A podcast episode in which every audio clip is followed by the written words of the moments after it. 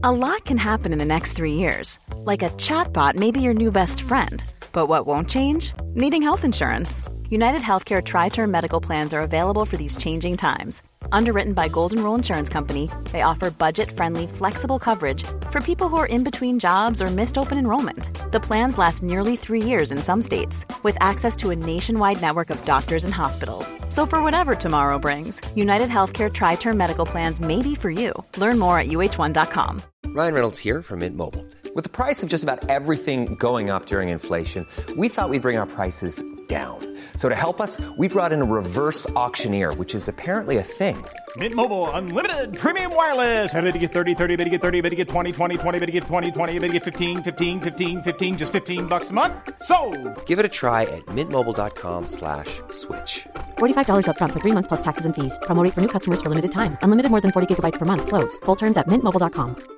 Many of us have those stubborn pounds that seem impossible to lose, no matter how good we eat or how hard we work out. My solution is PlushCare. PlushCare is a leading telehealth provider with doctors who are there for you day and night to partner with you in your weight loss journey. They can prescribe FDA-approved weight loss medications like Wagovi and Zepbound for those who qualify. Plus, they accept most insurance plans. To get started, visit plushcare.com slash weight loss. That's plushcare.com slash weight loss.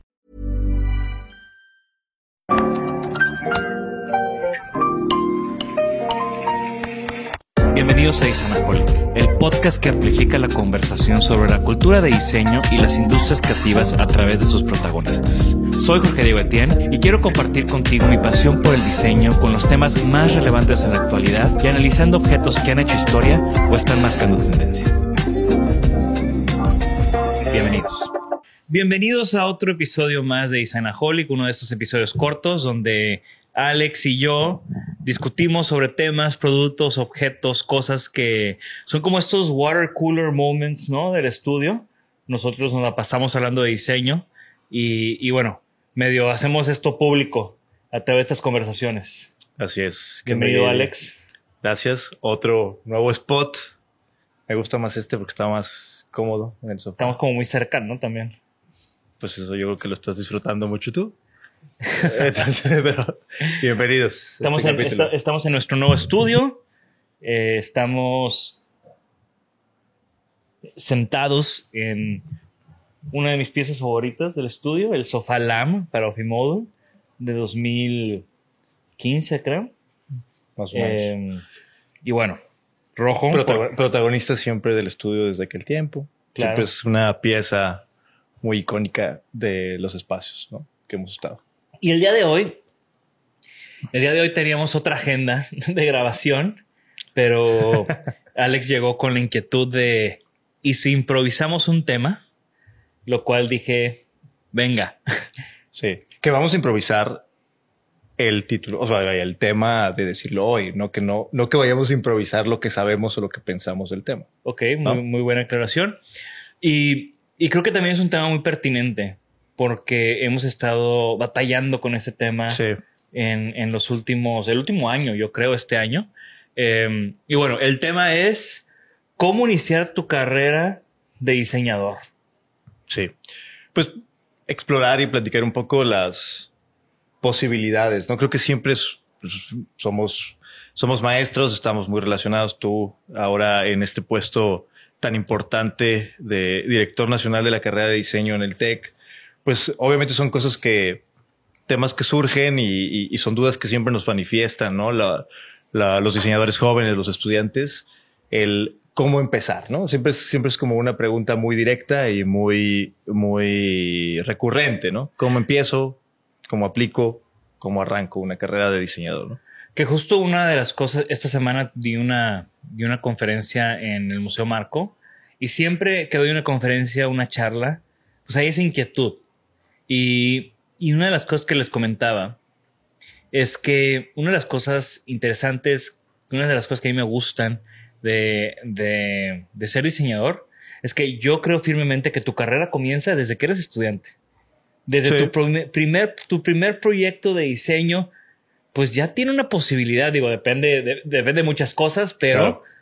ya puedes salir y venderlo, ya puedes con eso aplicar a un trabajo. O sea, tu carrera de diseñador la empiezas a formar, tu carrera profesional la empiezas a formar desde la escuela. Totalmente. Y, y por eso muchas veces cuando doy clases les digo a los chavos, olvídense de la calificación y piensen en cómo este proyecto va a insertarse en su portafolio, va a generar Sí. un, un portafolio inclusive, ¿no? Y va a ser algo, una carta de presentación para que ustedes salgan y pidan un trabajo y, y- y- y eso lo haces desde que eres estudiante. Totalmente. Creo que lo hemos platicado y, y coincidimos en algunos puntos donde hay una cierta, cer- un cier- un cierto grupo de manías o de, de pensamientos en, eh, siendo estudiante, que yo los tuve, eh, donde esperas cierto momento que sea como claramente, ¿no? El inicio de algo, ¿no? Es como tu primer trabajo marca el inicio de tu carrera. Tu primer trabajo marca el inicio de anda. Ahora sí vas a poner a trabajar. No sé, como que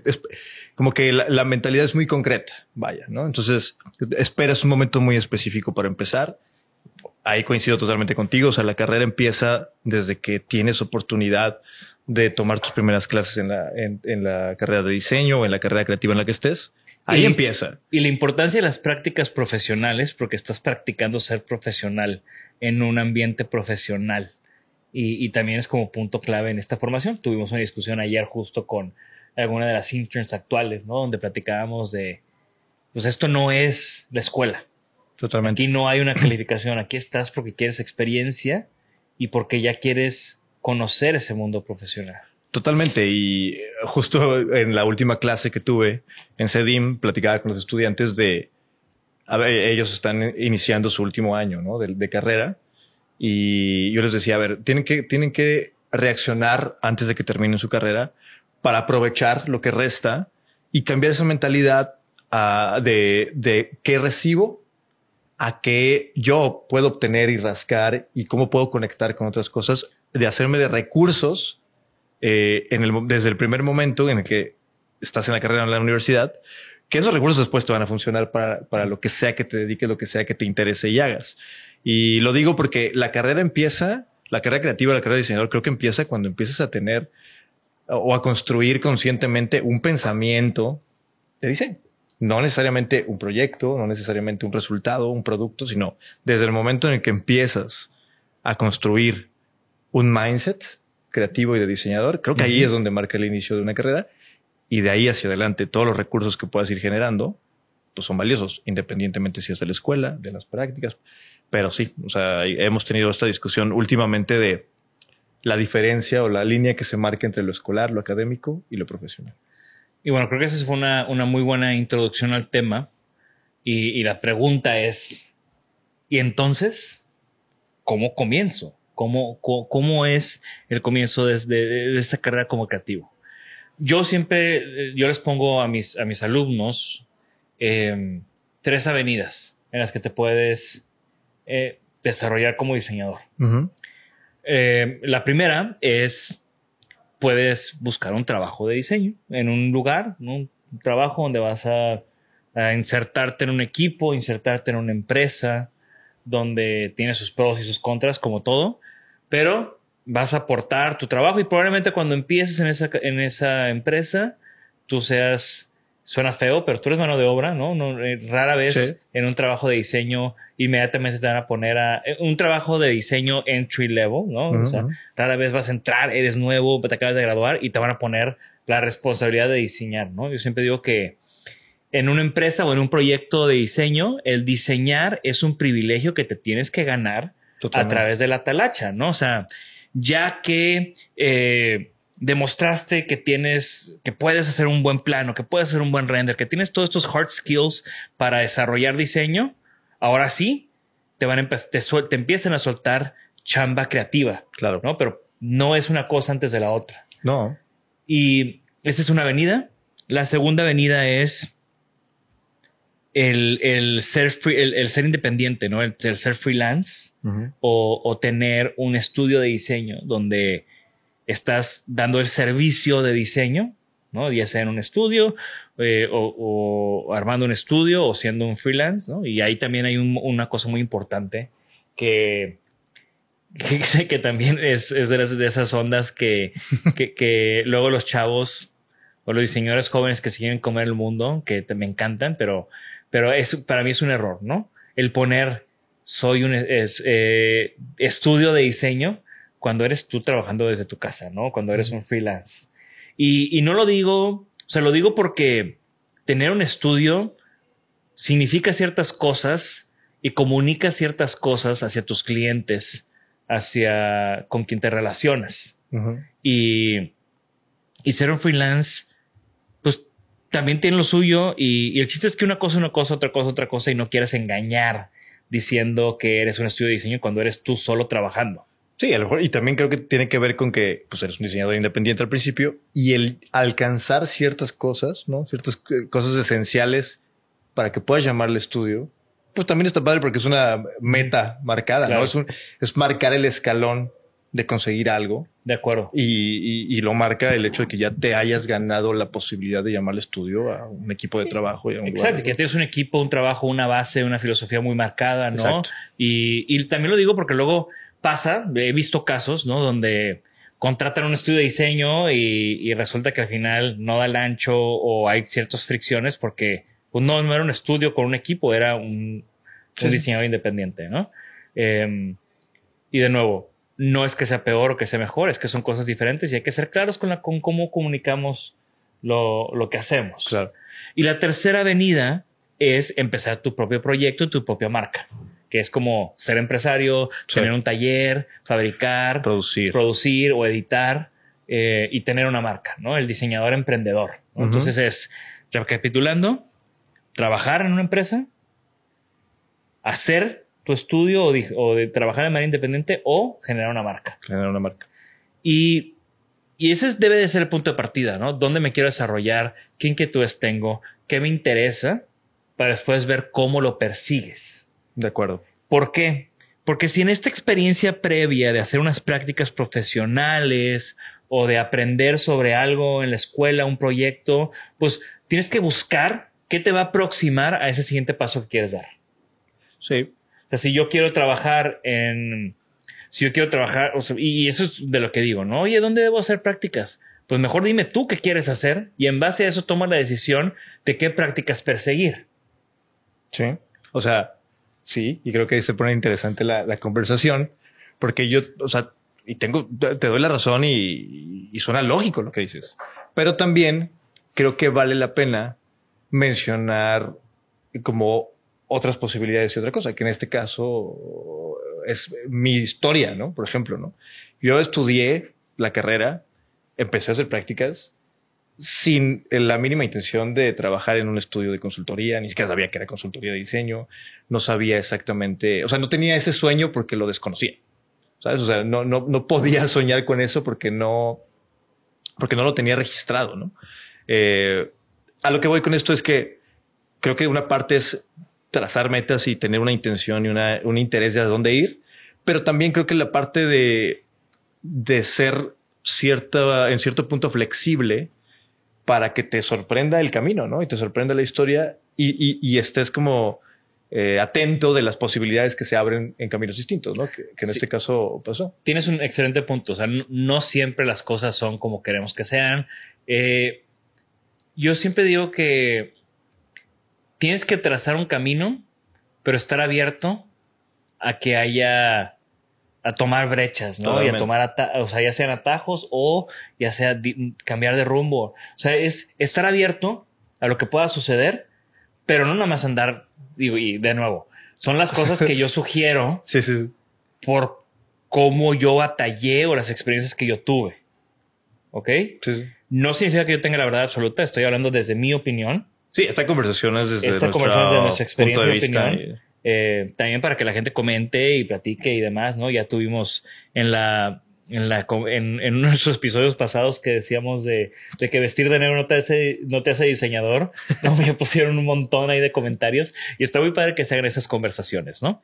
Ahora, como te decía, a ver, güey, si yo me pongo a pensar en, en mi carrera o cómo se fue dando, yo cero esperaba que o sea, este camino que recorrí no lo tenía claro, ¿no? No, no, no, no pasó como yo pensé que iba a pasar, ¿no? O sea, yo cuando era estudiante y empecé a tener estas experiencias y a conocer, dije, ah, güey, pues yo me gradúo, eh, trabajo tres años agarro experiencia, me voy a hacer una maestría y en cinco años después de graduarme abro mi estudio, ¿no? Ya con una maestría y demás. No pasó así, ¿no? O sea, la, la vida me fue llevando y, y, abriendo puertas y tomando oportunidades, ¿no? Eh, un, punto clave fue estas prácticas que hice en Holanda con Codeface, que ya he mencionado muchas veces en muchos capítulos, porque fue lo que me dio un... Fue la única experiencia profesional que tuve. O sea, yo nunca había tenido un jefe, menos un jefe de diseño. Y, fue lo único que he tenido hasta ahorita que estoy en el tech, que volví a entrar a una empresa y volví a tener un jefe. Pero porque yo desde morro que, que diseñaba páginas web y cosas así, pues siempre fui freelance, ¿no? Fui, siempre fui por mi cuenta. Entonces, esta experiencia me abrió los ojos en cómo funcionaba un estudio, qué tipo de proyectos hacían, cómo se estructuraba, la vibra. Claro. Mucha de la vibra del estudio está basada en lo bien que me la pasaba con Cody, pero lo profesional y fuerte que trabajábamos, ¿no? Entonces, con esa experiencia y también hablando de Cody y lo que sus consejos y demás, pues yo regresé al TEC, ya para graduarme, después de mucho tiempo, eh, salí del tech y estuve un año freelanceando, saqué el Choose Your Bullets, empecé como a entender bien este onda de comercializar mis productos, ¿no? Hice varios proyectos freelance y después se me dio esta oportunidad de irme a Japón de esta beca y aplicar e irme. Y, y dije, bueno, pues igual y ya no voy a hacer una maestría en tres años. Y me acuerdo que en ese momento tenía, tenía una, una novia que, me decía, pero ¿cómo? Ese no era tu plan, tu plan era otra cosa. Y yo, pues sí, pero es que tienes que estar abierto a las oportunidades que se van a abrir, que, se van poniendo enfrente. Y si tú tienes un ultimate goal, o sea, yo sabía que ya sea en 3, 5, 10 años, eventualmente yo quería tener un estudio. Eso lo tenía súper claro. Entonces pueden haber muchos caminos, muchos rumbos. Me hubiera encantado tener más experiencia, cagarla y que alguien más pagara por esos errores y ese aprendizaje, que es lo que yo digo, buscan esa experiencia profesional. Todos tienen mucha prisa por abrir su estudio. Está bien, pero está mejor cuando tienes experiencia y alguien más te la está pagando, ¿no? No, y también te, permite ver de manera integral cómo funciona algo, un negocio, una empresa, un taller. Se te permite tener una mirada de cómo es que funcionan las cosas. La realidad es que difícilmente empezando algo por el camino independiente vas a inventar completamente una nueva estructura y un modelo de negocio, pues es difícil al principio. Y hasta los grandes lo han hecho. O sea, tú piensa en los diseñadores que te gustan y checa dónde trabajaron y de seguro trabajaron con otro gran diseñador. Claro. No, o sea, a mí me encanta Konstantin Girish y él trabajó con Jasper Morrison, ¿no? Entonces, o sea, también eso, también eso es interesante y también eso forma, ¿no? Eh, entonces, pues sí, ya me fui, a me fui a Japón y regresé y ya cuando regresé a Japón fue, o sea, cuando estaba en Japón fue de que, bueno, cambió este plan, este panorama. Dije, ahora sí voy a regresar y ya voy a regresar a abrir un estudio, no voy a regresar a seguir siendo freelance. ¿no? Y regresé y busqué un espacio y lo adecué y busqué un equipo y lo fui construyendo. Y bueno, aquí estamos 10 años después. Esa, historia, esa ya es otra historia, ¿no? Em, y ese fue mi camino. No es el camino ni siquiera es el camino que yo sugiero, como te digo, ¿no? Yo sugiero que trabajen más, que tengan más experiencia y demás. No creo tampoco que una maestría sea de, o sea, que tengas que tener una maestría, ¿no? Yo eh, hasta ahorita estoy haciendo una maestría, 10 años después de haber abierto mi estudio. Entonces hay muchos caminos, pero lo que quiero que se lleven de, este rant es que tengas claro como hacia dónde te gustaría estar en un mediano o largo plazo, que hagas un plan, pero si ese plan no ocurre, estés abierto a otras posibilidades mientras que no te desvíen de tu camino, ¿no? Ya si yo me hubiera puesto a abrir una taquería, güey, pues sí, ok, que no tiene nada de malo, pero pues eso ya me lleva a otro lado, ¿no? Entonces ya de qué sirve todo lo demás que he construido. Claro. Para mí tu, tu camino también es, regresando a, a tu tema, pues también ha sido muy interesante, ¿no? Porque tú saliste de la carrera y te fuiste a eh, a la industria, a la industria hardcore, ¿no? Monterrey, ciudad industrial, te fuiste a un lugar donde fabricaban fierros, ¿no? Y un ritmo de trabajo súper duro, una fábrica. Eh, ¿Llegaste a tener un equipo de cuánta gente? 14 personas. 14 personas. ¿Y cuánto, y cuánto tiempo de haberte graduado? No, pues nada, o sea, eh, cuando fui líder del, departamento de diseño tenía seis meses de haberme graduado. O sea, empecé a trabajar, o sea, y, y está interesante, ¿no? Porque es para eso la conversación. Es un diferente camino, es un diferente path. Pero pues yo empecé a trabajar a la mitad de la carrera, poquito después de la mitad de la carrera. Entré, como dices, a la industria, a la industria de manufactura, de fabricación, de producción en masa, eh, en, una, una empresa mediana. Y era un estudio, un departamento de diseño in-house de una fábrica muy grande, ¿no? ¿Qué Eh, tipo de, para que la gente sepa, qué tipo de cosas hacían en esa fábrica? Hacían mobiliario, mobiliario comercial. Me refiero a, por ejemplo, la forma más fácil de explicarlo es todo lo que había dentro del Oxxo, todos los, el que era mobiliario, el counter, las góndolas, la- los, los racks de promoción y todo ese tipo de cosas. La parte de atrás donde están cigarros, condones, pilas, toda esa serie de mobiliarios se fabricaban ahí, eran los productos estrella, pero también se fabricaban muchas otras cosas que tenían que ver con metal mecánica y cosas así. Entonces, a lo que voy es que la, la fábrica tenía seis naves, ¿no? La conformaban seis naves industriales. ¿Cuánta gente en total trabajaba en esas naves? Pues en aquel tiempo me parece que eran 250 personas entre, entre, eh, sí, en, su, en el mayor capacidad, ¿no? Pero qué experiencia, güey. O sea, neta, ese tipo de lugares, y digo, por algo te invité a trabajar conmigo, ¿no? O sea, nosotros nos conocimos eh, porque esta empresa la estábamos buscando para hacer un proyecto. Eh, no fluyó el primer contacto que tuvimos, sí, sí, ¿no? Con tu jefe directo. sí. Eh, que seguro no escucha este podcast, entonces podemos mentarle la madre, ¿no? Pero bueno, Y no fluyó mucho después tampoco porque me corrió, ¿eh? Entonces, pero bueno, Ajá. ese no fluyó y le hablé al jefe del jefe de que, oye, pues este Ujú. proyecto está atorado y me dijo, te voy a poner a este vato de marcación personal para que te, te solucione todo. Y, y así es como tú entraste, entraste a mi vida.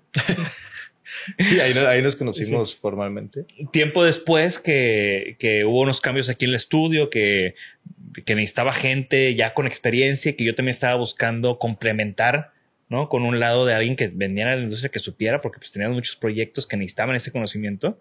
Y supe que tú ya no estabas en esa empresa. Dije, güey, que se venga para acá y, y al final como que esa tesis de vamos a juntar gente con diferentes perfiles en lugar de gente igual a mí, pues funcionó muy bien en el estudio. Totalmente. Y, creo que, o sea, como para cerrar o darle forma a este capítulo de mi inicio de mi carrera en esta, en esta empresa, en este, en este tipo de industria, fue que no era ni por mucho mi trabajo soñado.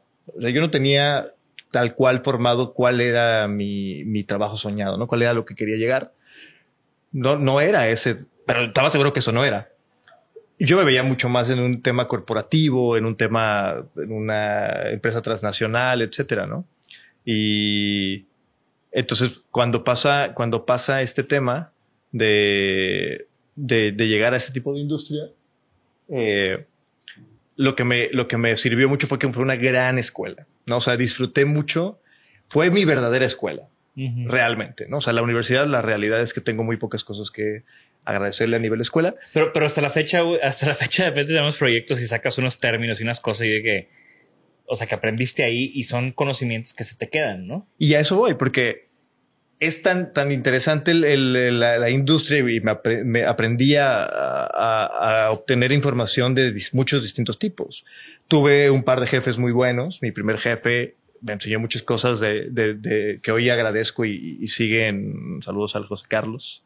Eh, después, Luis Manuel fue el director de la empresa, aparte socio, y también me enseñó muchas cosas que hasta la fecha sigo aplicando en términos de project management y de dirección, etcétera, de proyectos. Me encantó, pero también aprendí muchísimo con los jefes soldadores, con los mismos operarios, con los mismos obreros, con los carpinteros. O sea, el estar, tener la posibilidad de estar pegado a ellos, viendo cómo se materializan los proyectos, me pendejearon N mil veces porque llegaba, evidentemente yo sin saber nada, a decirles cómo hacer algo a gente que ha trabajado 30 años, 40 años haciendo y perfeccionando su técnica.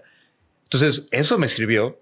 Y a lo que iba con esto es que también esas carreras, yo vi y fui testigo de muchos diseñadores, diseñadores de carrera y diseñadores que trabajan en ese tipo de industria que son unos genios, ¿no? Y nunca salen en una revista y nunca salen en, en, eh, en, en ningún lado como muy flashy, pero son parte de la industria y del, del, de, del- del- de los diseñadores mexicanos, vaya.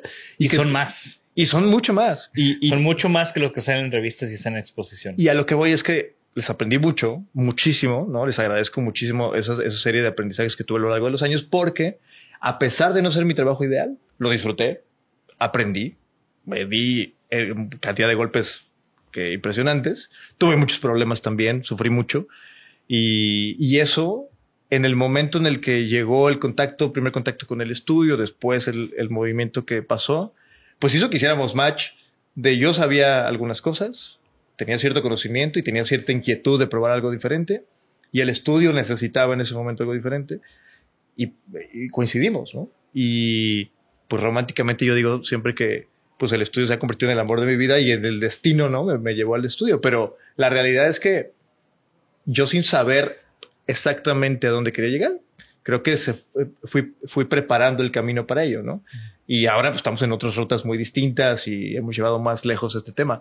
Pero a lo que voy es que no, no sabía a dónde quería llegar, pero sí creo que aproveché bastante el tiempo que estuve en este tipo de industria, por ejemplo, ¿no? O sea, y porque ahí me tocó en ese momento y le exprimí muchísimo, ¿no? Hasta donde creo que ya no pude más. Eh, y hubo que hacer un cambio y, y- y- medio forzado, pero, pero volvemos a lo mismo. Yo, la- el consejo que ahora le doy a los, a los estudiantes es, evidentemente, de- ten tu interés y todos sabemos si nos interesa más una industria u otra, un tipo de, de trabajo a otro. No, no quiere decir que no elijan y que no intenten tirarle a algo, pero estés donde estés, exprímelo, disfrútalo. O sea, yo cuando llegué a esta empresa trabajaba en una silla de coca y en una mesa de, de plegable de plástico porque estaban remodelando la empresa y duré trabajando meses así. Y pues vuelvo veo para atrás y digo, qué chido que me tocó así desde el inicio, me explico, desde, el- desde lo más Con razón sencillo. estabas bien contento cuando llegaste aquí a sentarte en una NOL. Sí, sí, pues obviamente se agradeció, ¿no? Sí, lo, sí, sí lo disfruté más. Pero eso, eso, eso voy. Disfruta donde estés, aprovechalo porque el principal problema creo que se manifiesta a veces en los estudiantes y los jóvenes, a mí me pasó, es la prisa, ¿no? La desesperación por querer brincarte escalones, comerte tiempo que después, eh, mi abuelo, otra frase de mi, mi abuelo que siempre les digo, pero era de que, a ver, el destino tarde que temprano te alcanza. Y lo que te brinques, algún día te lo cobra el tiempo. Entonces, qué mejor que lo vivas en el momento que te toca vivirlo. Y como estudiantes y como inicio de la carrera, creo que al principio su- ese tipo de sufrimiento, ese tipo de esfuerzo, ese tipo de doble Puedes esfuerzo. tomar más riesgos. Claro, porque estás en el momento de. Sí.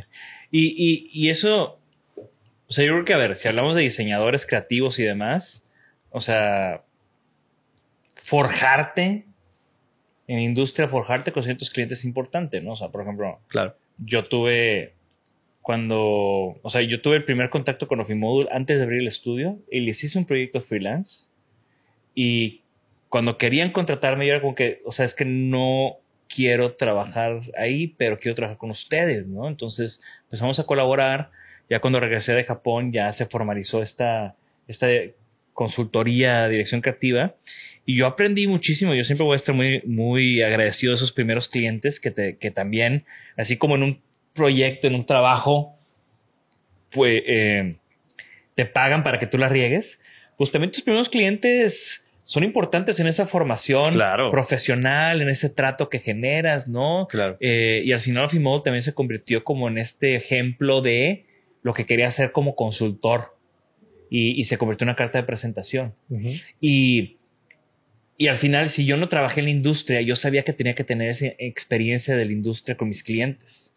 Entonces yo estuve siempre muy pegado en los talleres, estuve muy pegado en el desarrollo de prototipos, estuve muy pegado en todas esas decisiones de ingeniería de producto para generar ese conocimiento, tener esa experiencia. Sí. Y con cada cliente hemos sido hasta la fecha, con cada cliente, proveedor, fábrica, taller con el que interactuamos, pues hay que llegar siempre con una humildad, ¿no? A, Claro. a aprender, ¿no? Y a no quererle decir, güey, por más de que tú eres el diseñador graduado y lo que chingada, lo que sea, como tú lo dijiste muy claro, ¿no? Más sabe el güey que tiene 20 años soldando que tú con tu programa 3D y tu render.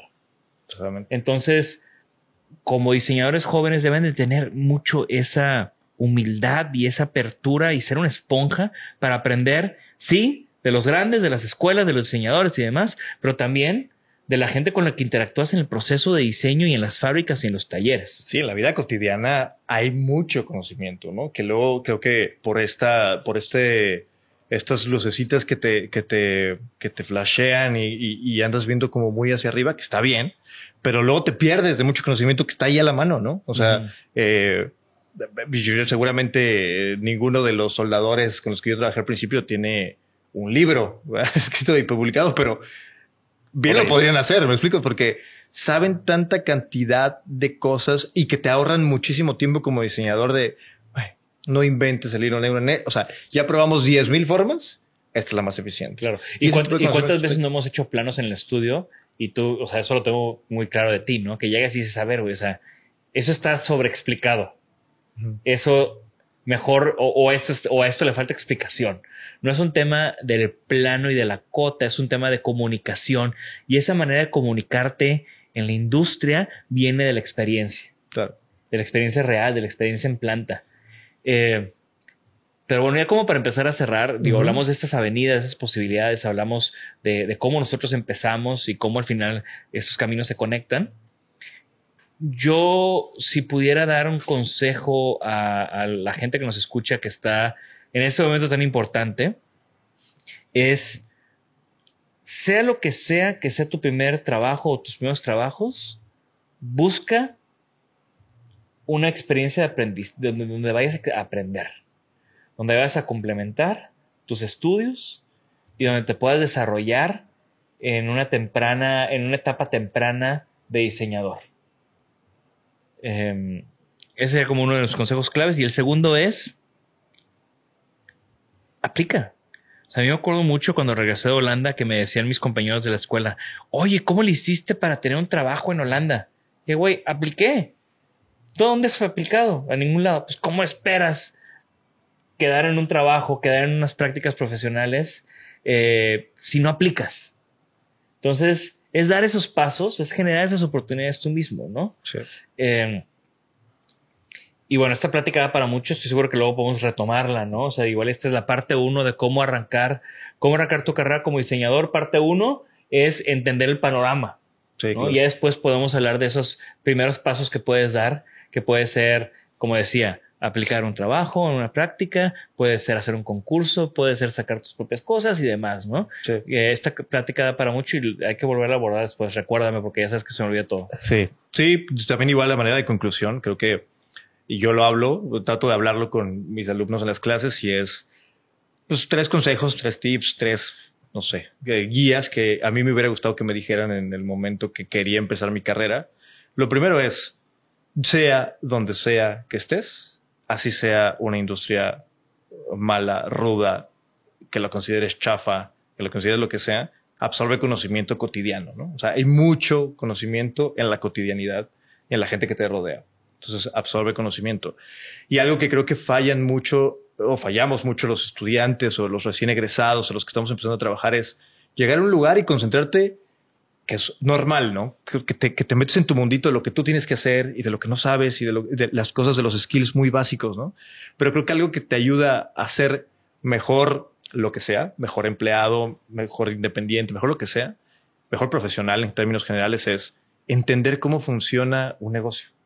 O sea, sí. si tú te preguntas y llegas a trabajar a una carpintería, si llegas a trabajar a una transnacional, si llegas a trabajar a un estudio, pues creo que lo primero que debes preguntar es por qué existe, cómo hace dinero. Es una empresa, tiene que hacer dinero, si no, no existiría. Sí. Entonces, ¿cómo hace dinero y cómo puedo ayudar yo y aportar a que esa empresa, lo dijimos en un, unos capítulos anteriores, ¿no? De Mike Monteiro en una plática que dice que, a ver, nadie despide a alguien que hace dinero. Sí. Entonces, empezando por ahí, ¿no?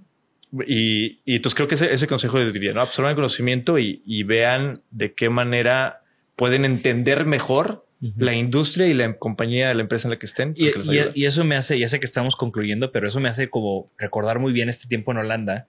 Yo llegué con Cody, desde que llegué le dije, güey, yo vengo aquí a aprender todo. Quiero entrar a todas las juntas. Y si eso uh -huh. significa que te cargue la mochila, no me importa, pero quiero estar, o sea, en, en lo que me puedas meter, quiero aprender, quiero estar ahí.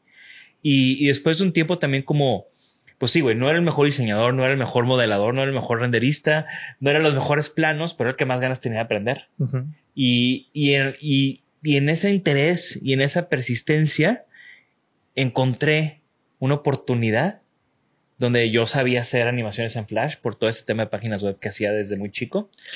Y estábamos haciendo una presentación para Herman Miller. Te estoy hablando del 2008, ¿no?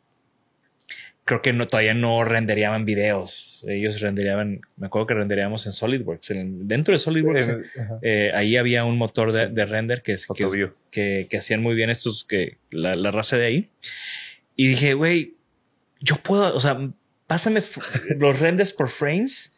Yo puedo armar una animación en Flash. Como que no me hicieron mucho caso. Yo, Por favor, nada más pásame estas imágenes así. O, o, o no, creo que va a ser un modelo y yo ya lo rendería porque ya, pero Ujú. ya todo armado. Y hice una animación porque era, un- era un sistema que, que luego no salió porque se vino la crisis del 2008 y todos los proyectos, muchos proyectos se fueron a- al, al refrigerador, al congelador, como le dicen. Eh, pero bueno, era un sistema y yo decía, es que este sistema lo podemos explicar con animación muy bien. Entonces encontré un lugar donde yo podía aportar valor y de ahí me pesqué. Y de repente estaba yo sentado en la junta con Herman Miller porque le ayudé a Claro. explicar algo y a vender algo mejor, ¿no? Entonces busquen también, o sea, donde sea que entren, busquen esas oportunidades de aportar valor y, y eso les va a abrir muchas puertas. Totalmente. Ya nada más para, para no quedarme con este último consejo y una anécdota para cerrar. Yo, algo que, que creo que también debe de ser muy persistente en, la- en el inicio de la carrera de, de cualquier carrera, de cualquier, de cualquier eh, disciplina, es acérquense, platiquen y de verdad escuchen a la gente mayor y a la gente con experiencia. O sea, nosotros podríamos pensar, y creo que en la actualidad es como de, pues, ¿qué me va a enseñar mi abuelito de diseño UX, etcétera, si no ni al caso, ni sabe, ni, ni le tocó? En todo hay conocimiento, ¿me explico? Y, el acercarte a las personas de mayor experiencia, como es tu familia, tus amigos, eh, tus primeros jefes, ¿no? Y eso me lleva nada más ahí como a, o sea, yo cuando llegué al estudio, justo lo que dices, ¿no? O sea, un poco lo que tú hiciste con Codifes, pues yo no, a lo mejor no lo manifesté tan directo, pero pues me fijaba cómo hablabas con los clientes, me fijaba cómo rompías el hielo en una junta. Yo empezaba a observar esas cosas y analizarlas y entender por qué las hacías, pues para poder yo aprender de eso y, y también hacerlo. No exactamente igual, a lo mejor, pero entender por qué hacías lo que hacías, ¿no? Por qué te interesaba decirle algo a un cliente en determinado momento, ¿no? ¿Qué diferencia tenía una junta a otra? No sé, ¿no? Esas cosas, pero porque yo me fijaba en ti que tenías más experiencia en eso. Y, creo que eso es importante también que lo, que lo vean lo- lo- los chavos que apenas empiezan a, trabajar. Y, ya nada más como anécdota, porque igual, no, no es nuestra experiencia y es anécdota mía, no significa que tiene que pasar, pero igual te digo, el primer jefe, no el primer jefe que me contrató, José Carlos, a los dos años, dos años y medio de trabajar con él, siendo practicante, diseñador junior, diseñador senior, de repente me dijo un día, oye, me voy a México por una cuestión estratégica de la empresa y quiero que te quedes como jefe del departamento de diseño. Y no sé qué cara me vio que me dijo, ah, bueno, güey, si no quieres, no, no, no pasa nada. Y yo, no, no, güey, o sea, tengo 23 años, nunca he sido jefe de absolutamente nada. Sí, pero no sé ser jefe, ¿no? Y me acuerdo, o sea, algo que me quedó grabado para, porque ni siquiera yo me había dado cuenta de eso. Él me dijo, ¿sabes por qué te dejo a ti? Pues yo tenía 23 años, iba a tener a mi, a mi mando gente de 32 o 33 años, ¿no? con mucha más experiencia.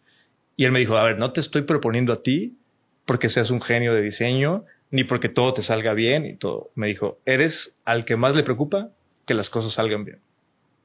Y se me hizo como, "Órale, pues, qué chido. Y lo he guardado eso porque hasta la fecha es cuando tienes preocupación porque las cosas salgan bien, encuentras las maneras, encuentras a las personas y, y- persistes ¿no? en intentarlo. Y eso es algo que creo que a los que empiezan a trabajar les debe importar. No tienes los skills, no tienes el conocimiento, no tienes la experiencia. Lo único con lo que cuentas es con tu actitud, tu disposición y el esfuerzo que puedes dar. Eso es tu mayor herramienta en ese momento. No conocía esa historia, ¿eh? Y, creo que es un, es un gran, es una gran conclusión de este episodio. Parte uno, ya veremos cuándo grabamos la segunda parte. Eh, preocúpense, porque sea lo que sea que estén haciendo, salga bien. Y bueno, eh, es uno de esos episodios cortos, esas conversaciones. Ya le llovió a Alex en esa otra conversación de Design, en ese otro episodio de Design is a Job. Por eso, no, por eso no nos venimos de negro. ¿eh? nos llovió en ese episodio. Son opiniones personales, son consejos a partir de nuestra experiencia, tómenlo, déjenlo, pero cuestionenlo, cuestionennos y cuestionense. Y, esa es cuestión, y eso Déjenlo en los comentarios, en nuestras redes sociales, en nuestro canal de YouTube. Recuerden que la mejor manera de, mostrar eh, eh, apreciación, mostrar agradecimiento de estos episodios, ya estoy yo traduciendo aquí en vivo, eh, mostrar agradecimiento es compartir este episodio y no solamente compartirlo en sus redes sociales o algo así, piensen a qué tres amigos les puede servir este episodio y compártenles el link. Mándenselo por WhatsApp. Y eso sería de gran agradecimiento. También, obviamente, dejando comentarios. Y queremos saber también cuáles son sus experiencias, qué ha sido lo que los ha formado como diseñadores, eh, cuál ha sido su camino. Déjenlo aquí en los comentarios y vamos a estar leyendo y respondiendo a ellos. Muchas gracias, Alex. Gracias, JD. Y pues, estuvo buena la plática. Luego seguimos con una parte 2. Súper. Bye. Bye, bye.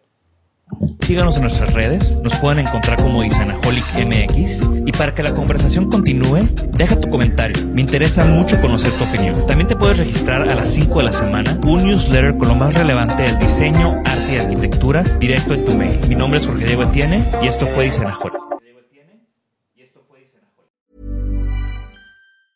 Ever catch yourself eating the same flavorless dinner three days in a row? Dreaming of something better? Well, HelloFresh is your guilt-free dream come true, baby. It's me, Kiki Palmer.